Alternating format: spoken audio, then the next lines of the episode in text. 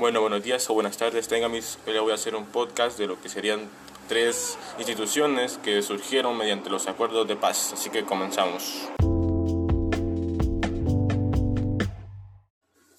Bueno, en primer lugar tenemos la Fuerza Armada, que el propósito principal de la negociación en materia fue precisar y garantizar la subordinación de la institución castrense al poder civil y revertir la desproporcionada injerencia de los militares en la sociedad.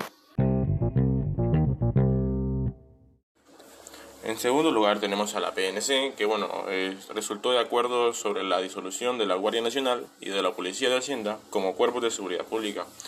Y la recomposición radical de la Policía Nacional Civil afectó de, de reconstruir una nueva policía, como un cuerpo policial verdaderamente profesional en el marco de una nueva estructura de seguridad pública.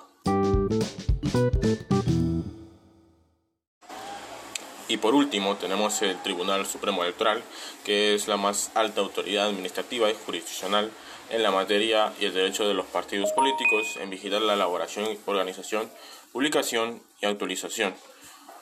Gracias.